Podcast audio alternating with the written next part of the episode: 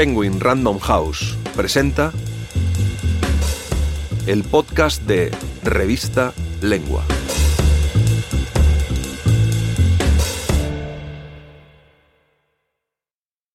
Algo está pasando. Por Leila Guerriero. Narrado por Paloma Castro. En los últimos años, las escritoras latinoamericanas están ganando un enorme reconocimiento internacional. Son finalistas y ganadoras de grandes premios. Sus libros circulan cada vez más por toda la región y se traducen casi de inmediato a idiomas de países centrales como el inglés, el italiano y el francés. La crítica las señala como voces absolutamente nuevas en el panorama literario, y algunas alcanzan cifras de venta inimaginables hasta hace poco. Sin embargo, aunque reconocen que algo está pasando, ninguna de las partes involucradas en este fenómeno quiere escuchar hablar de un nuevo boom latinoamericano. Y parecen tener razón. ¿Por qué?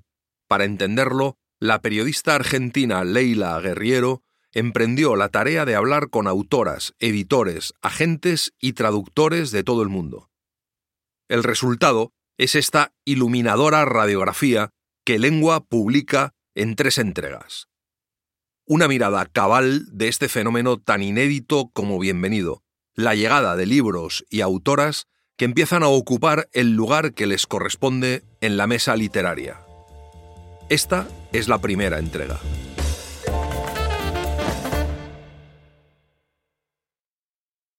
Parte 1.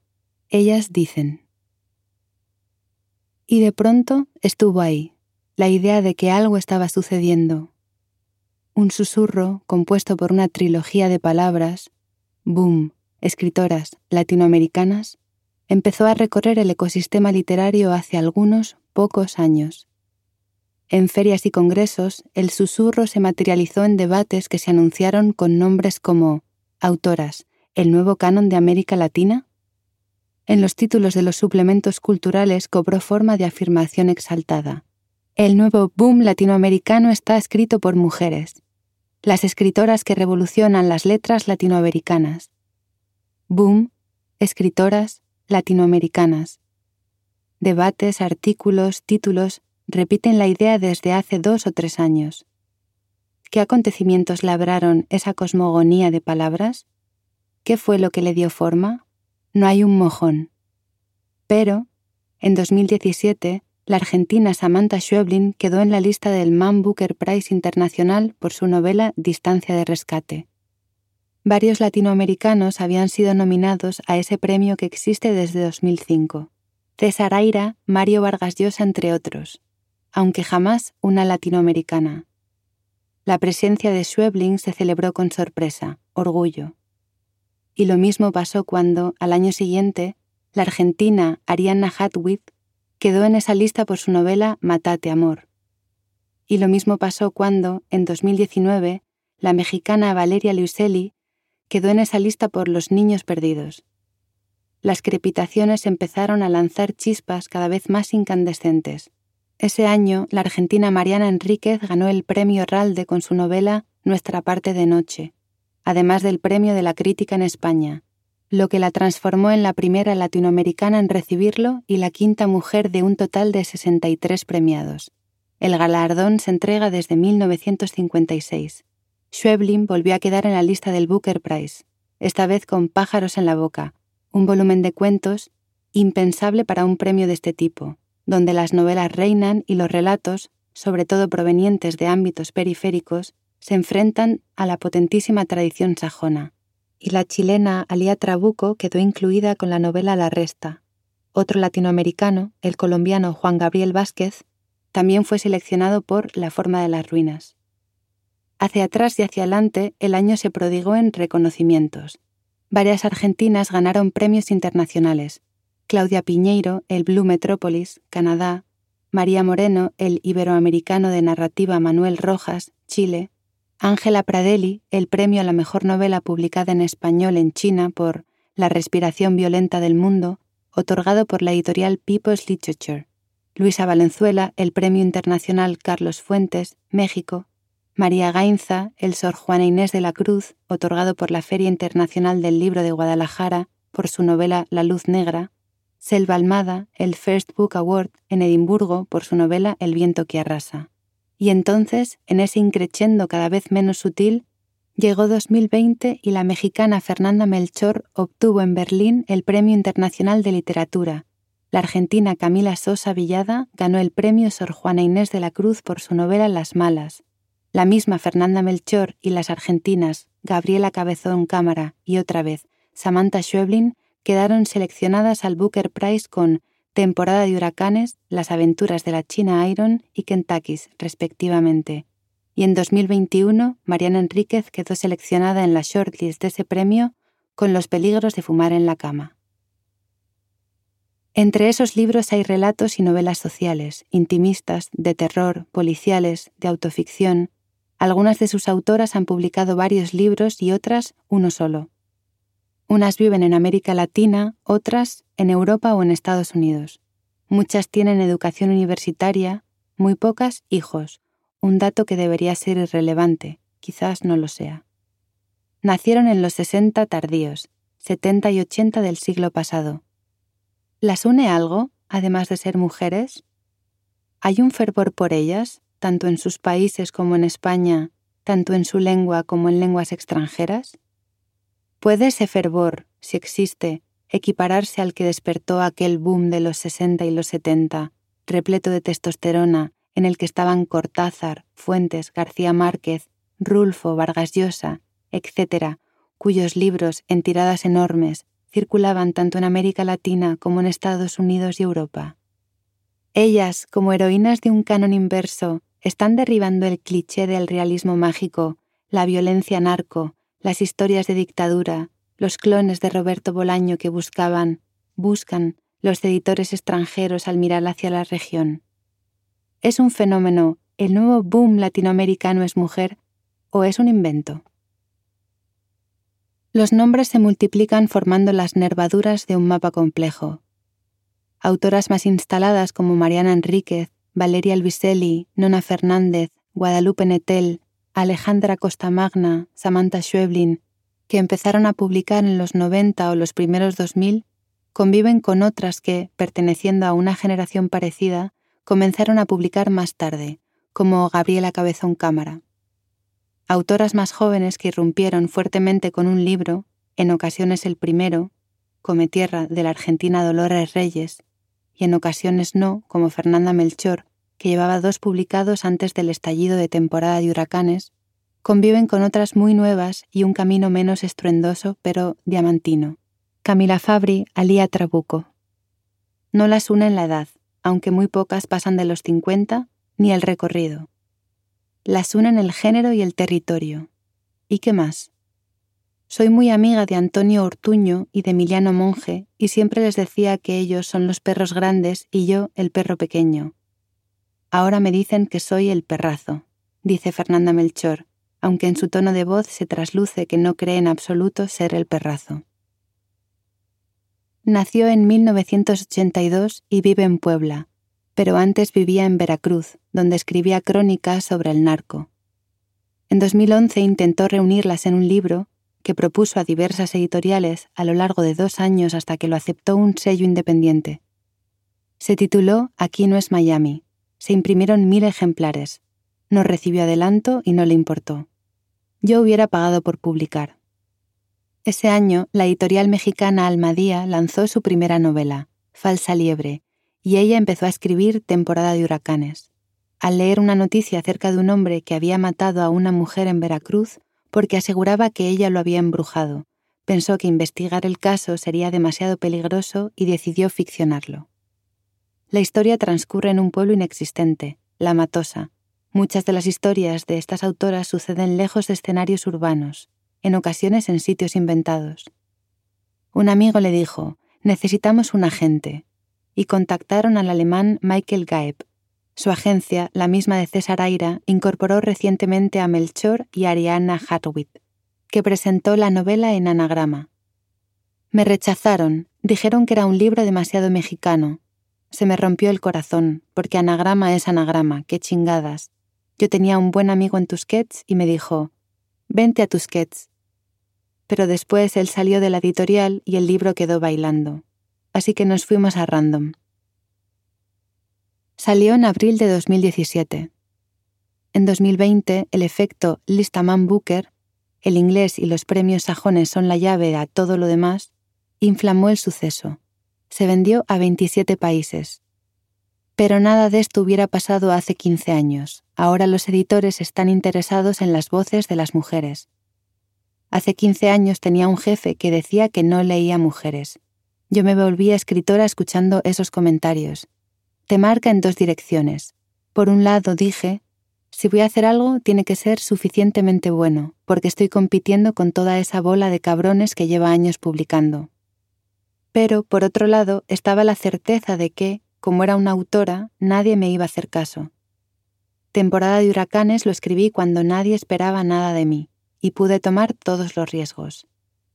Ahora, además de que esto va a ser pasajero, hace que se publiquen propuestas que no siento que sean tan valiosas, solo porque son de mujeres las editoriales son negocios y están conscientes de que eso es lo que se está buscando. Y les da una buena onda, no una ganancia económica, sino capital simbólico. Temporada de huracanes fue, durante mucho tiempo, inconseguible fuera de México. Solo se distribuyó en la región cuando Random House lo publicó en su colección Mapa de las Lenguas, que desde 2015 elige 13 escritores por año para hacer un lanzamiento simultáneo. Sin embargo, su nueva novela, Paradise, salió a principios de este año en literatura Random House, tanto en España como en América Latina, y ya fue comprada por Alemania, Inglaterra, Suecia. Siguen los nombres. En los últimos tiempos se ha revisado el boom de los 60 y 70 con mirada crítica, señalando a las autoras que quedaron a la sombra de aquel derrame masculino.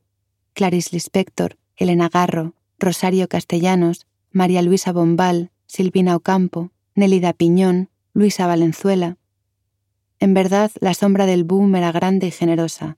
Alcanzó para opacar también autores como Juan José Arreola o Julio Ramón Ribeiro, y fue solo en los primeros años de este siglo que un latinoamericano, el chileno Roberto Bolaño, logró reavivar el interés de editores en otras lenguas. Traducido al inglés, su novela 2666, publicada luego de su fallecimiento, fue un enorme suceso literario en Estados Unidos. Puso en valor toda su obra e hizo que las editoriales extranjeras volvieran la mirada hacia América Latina, utilizando todo tipo de raptomancia para encontrar al nuevo Bolaño. Pero a eso, no había tantos Bolaños disponibles, siguió una renovada y apacible indiferencia. La novela Nuestra parte de noche de Mariana Enríquez en la que se funden el terror, el ocultismo, la dictadura argentina, la relación entre padres e hijos, lleva cuatro ediciones en España y se tradujo a 16 idiomas. No es el primer libro suyo que funciona bien dentro y fuera de su país. Los relatos de Los peligros de fumar en la cama, 2009, y Las cosas que perdimos en el fuego, 2016, llevan cuatro y seis ediciones en anagrama y siete y veinticinco traducciones respectivamente. Cuando ella empezó a publicar, Bajar es lo peor, su primera novela es de 1995, el panorama era distinto. La posibilidad de publicar fuera de la Argentina era remota. Ahora todos los libros se publican también en España. Hay editoriales españolas que en los últimos meses publicaron a Magalí Echevarne, a Belén López Peiró, con primeros libros. Mi impresión es que hay un interés editorial por las mujeres, que tiene que ver con un interés global relacionado con el fenómeno del feminismo. Que además haya muy buenos libros escritos por mujeres es una suerte, porque eso va a hacer que esto se mantenga como una normalidad. Me parece bastante excepcional que en un espacio de dos o tres años se hayan publicado libros tan buenos como La perra, de Pilar Quintana, y Temporada de huracanes, de Fernanda Melchor. Pero el fenómeno de las mujeres escritoras no es solo latinoamericano, se redita a Margaret Piercy, a Octavia Butler y a Marise Condé. Lo que es nuevo es el interés por lo latinoamericano, y eso tiene que ver más bien con los discursos sobre la diversidad. En Estados Unidos hay un fenómeno de inmigración latinoamericana, y creo que hay un interés por saber quiénes son esas personas. En los 90, la revista Gente publicó una nota bajo el título Y mañana serán Borges. Reunió a escritores argentinos de entre 28 y 40 años de una generación potente formada por, entre otros, Rodrigo Fresán, Alan Pauls, Charlie Failing. En la foto que ilustra la nota hay 11 hombres y una mujer. Esther Cross. Esa imagen, ahora imposible, fue el telón de fondo en el que Mariana Enríquez empezó a escribir. Me gusta más ahora, hay mayor complicidad. En el momento del examen estás más acompañada, porque el examen existe. A mí no me preguntan, ¿cómo haces para ser mamá y escribir? Porque no tengo hijos, pero me preguntan cuándo voy a salir del tema del género, del terror. Es como si me preguntaran, ¿cuándo vas a madurar y escribir cosas serias? A Stephen King no le preguntan eso. El nombre de la mexicana Guadalupe Nettel figura entre los más asentados de la literatura de su país. Forma parte de la lista Bogotá 39, en la que el Hay Festival selecciona a los mejores escritores latinoamericanos de menos de 39 años. Ganó el premio Ralde con su novela Después del invierno en 2014 y acaba de publicar La hija única en Anagrama, la editorial que reúne casi toda su obra. En el siglo XX, la literatura escrita por mujeres era considerada un subgénero sin importar que fuera ensayo, poesía, novela fantástica, negra, dice Nettel. En el siglo XXI, la literatura se ha interesado en rescatar las experiencias de las minorías oprimidas en lucha por cambiar su situación. Los temas de racismo, colonialismo, LGTBQ, los cuerpos y las subjetividades disidentes han encontrado un lugar en el arte y han sido revalorados los feminismos también. Cada uno de estos grupos le debe esa nueva visibilidad a sus militantes. No es una moda, sino una recompensa después de tantos años de lucha.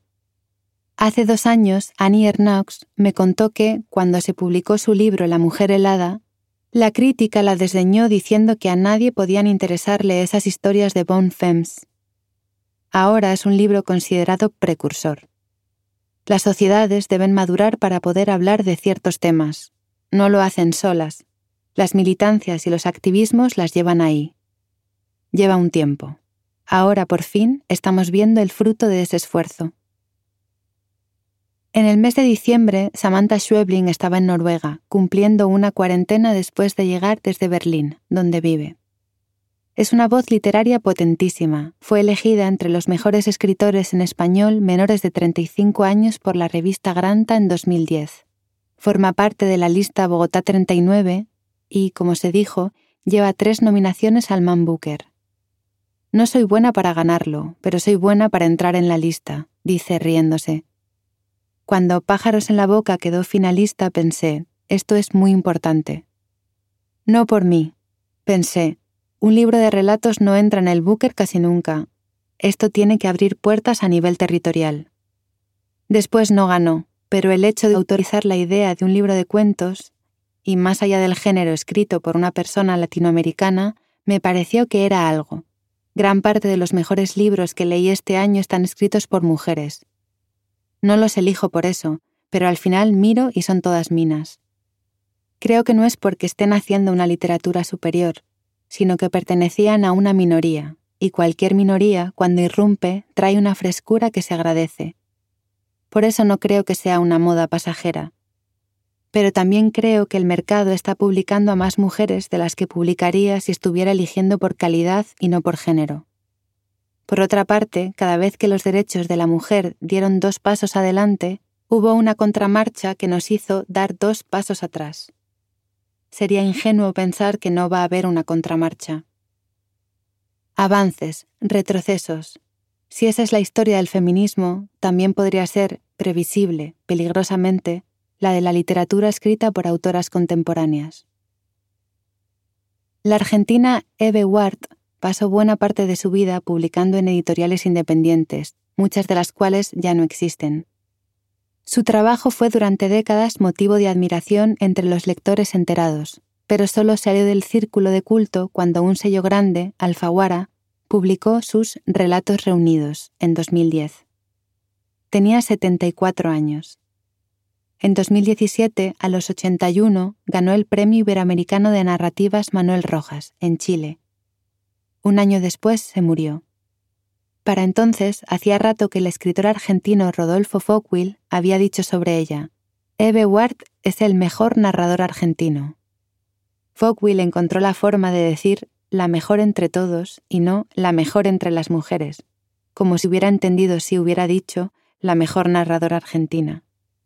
El argentino Martín Coan escribió al respecto que Fockwil le hizo decir al lenguaje patriarcal, a su gramática y a sus disinencias que la mejor era una mujer, y produjo así, al interior de ese mecanismo, un colapso de engranajes, algo como un cortocircuito, mucho hace pensar que ese cortocircuito sigue siendo necesario.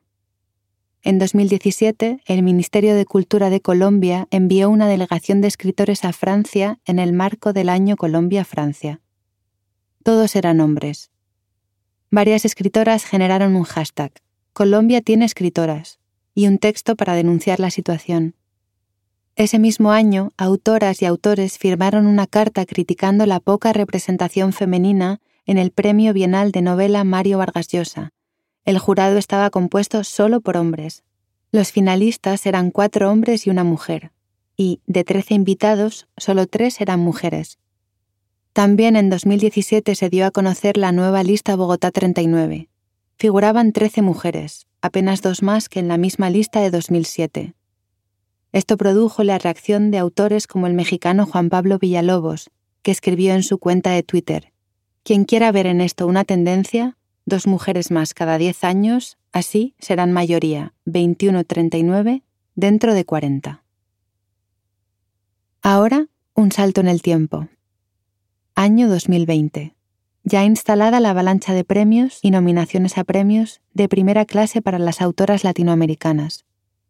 Ya se habían hecho todas las cuentas, ya se había repetido una y otra vez la Sinfonía de la Desigualdad, que hasta entonces el Cervantes llevaba cinco mujeres premiadas en 42 años, el Premio Nacional de Literatura Narrativa cuatro en 41 años, etc.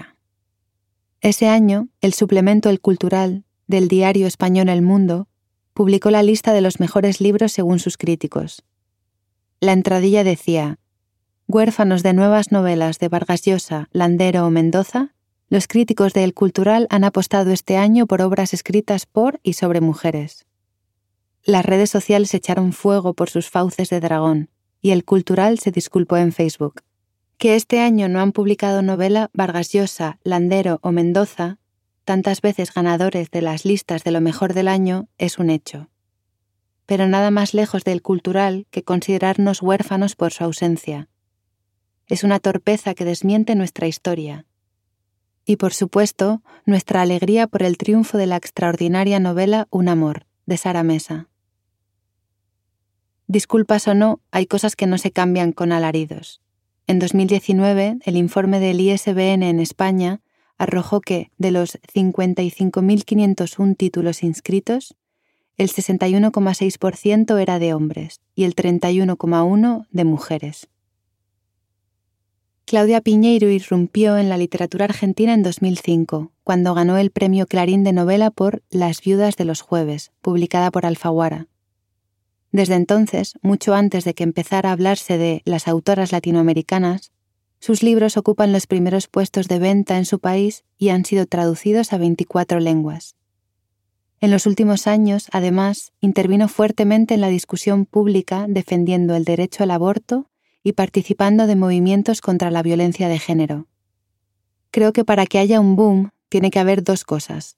Alguien que ilumine a determinados escritores y que esos escritores valgan la pena. Cuando fue el boom latinoamericano, Carmen Balcells, casi en una operación de marketing, dijo, miremos a estos autores. Hizo todo lo que había que hacer para que se los mirara, y entre ellos había autores extraordinarios, me parece que ahora está pasando lo mismo, pero de la mano del feminismo. El feminismo iluminó determinadas escrituras de autoras que ya estaban escribiendo, aunque no se las veía. E iluminó autoras extraordinarias, como Gabriela Cabezón Cámara, Arianna Harwicks, Samantha Schweblin, Mariana Enríquez. Pasaron a tener una visibilidad internacional altísima, a ganarse todos los premios, porque son extraordinarias, Al mundo eurocentrista no le interesa más América Latina, como sí le interesaba cuando fue el boom de Carmen Balcells. Hoy Europa está mirando hacia África o Asia, y lo único que le interesa de Latinoamérica es el movimiento feminista. Es una conjunción de la literatura de estas mujeres, que es extraordinaria, y la iluminación que les dio el feminismo. Cuando aquellas autoras argentinas, entre las que estaban Piñeiro, Enríquez, Valenzuela, etc., recibieron en el mismo año galardones internacionales, la Cámara de Diputados decidió hacerles un reconocimiento, conjunto. Durante la ceremonia, el escritor y crítico argentino Martín Coan leyó un texto. No siempre existieron las condiciones de posibilidad para que una valoración así se produjera, lo que supuso ni más ni menos que la postergación o la exclusión de numerosas escritoras. Pero ahí donde esa arbitrariedad se desactiva y se premia tanta buena literatura escrita por mujeres, es en verdad peyorativo subrayar que es porque se trata de mujeres, como si el factor determinante fuese su condición de género y no lo que verdaderamente se reconoce y se premia, la buena literatura que escriben. Su texto fue publicado por la revista Eñe bajo el título No es un boom. Me parece que en efecto hay una tendencia de mercado a mover la literatura de mujeres, dice Coan me parece preocupante.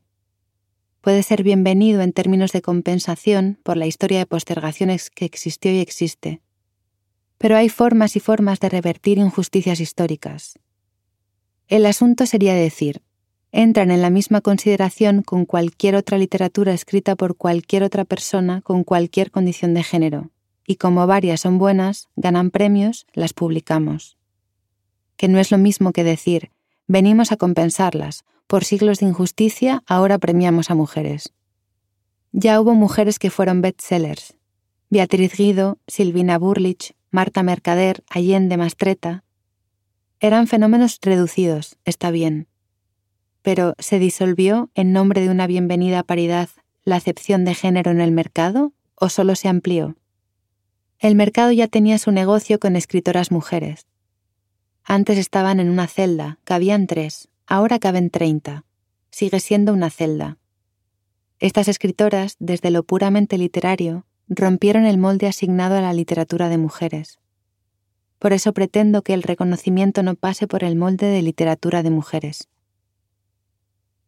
En la revista Palabra Pública de la Universidad de Chile se suscitó en 2020 un debate a raíz de un artículo publicado allí por la crítica chilena Lorena Amaro, titulado Cómo se construye una autora.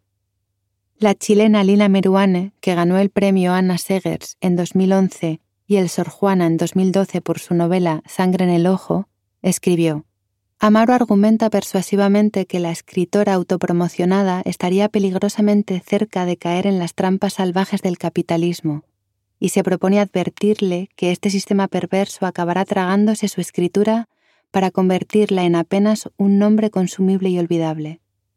La crítica asegura que a una escritora la hace su escritura, y de esto se deduce que a eso deberíamos dedicarnos todas, a escribir y escribir y escribir sin levantar cabeza, a poner las manos en la construcción de una obra sólida que hable por nosotras.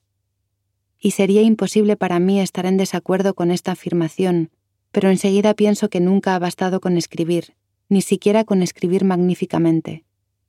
La valoración de la escritura ha pasado por el juicio masculino. Han sido los escritores y los editores y los críticos e incluso los periodistas, hasta ahora mayoritariamente hombres, quienes han decretado en qué consiste ese escribir bien.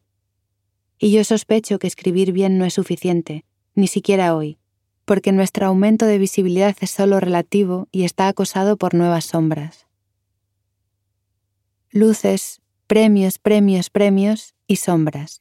En 2016, Vida, una organización con base en Nueva York que revisa la cantidad de escritores reseñados en medios de los Estados Unidos, encontró que, del total de autores y de los críticos que los evaluaban, los dos tercios eran hombres. Hasta 2019, el premio Nobel, que nació en 1901, había sido otorgado a 17 mujeres. El Goncourt, que existe desde 1906, a 10. El Princesa de Asturias, desde 1981 a 8. La mexicana Gabriela Jauregui forma parte de la lista Bogotá 39 y editó el libro Tsunami, de sexto piso, donde reunió ensayos acerca de las formas de violencia ejercidas sobre las mujeres. Creo que hay una cosa muy real, fruto de la labor de las escritoras y de las editoriales pequeñas. Eso no quita que el capitalismo coopte a estas autoras y llene esos nichos desde el marketing. Pero correr el riesgo de que se transforme en una etiqueta es un gran lujo.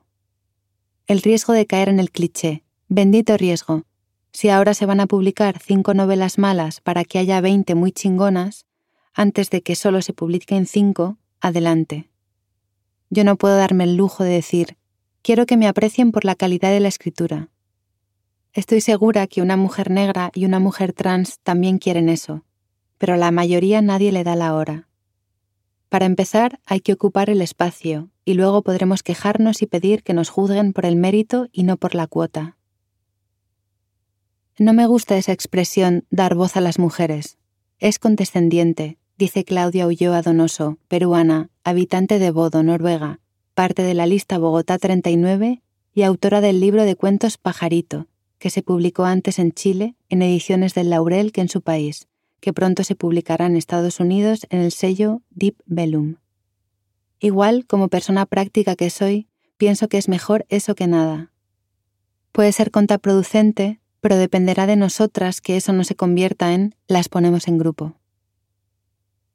La puertorriqueña Mayra Santos Febres, autora de La amante de Gardel, dice que le preocupa que esta visibilización súbita deje fuera del plano otras discusiones, igual de relevantes. Seguimos estando en la periferia las mujeres del Caribe, las indígenas que no escriben en español. Esas discusiones se quedan más bajitas, porque el boom, tú sabes, dice con ironía, de un lado se logra algo, pero del otro hay una apropiación para beneficio del mercado. Yo soy una mujer negra, y siempre escribí desde la intersección de raza-clase, y de pronto soy categorizada como autora de literatura erótica. Digo, ¿cómo fue? ¿Qué pasó? Lo que yo espero es que no se genere un nuevo canon de mujeres que hay que leer. Si quieres leer este y otros artículos, entra en revistalengua.com.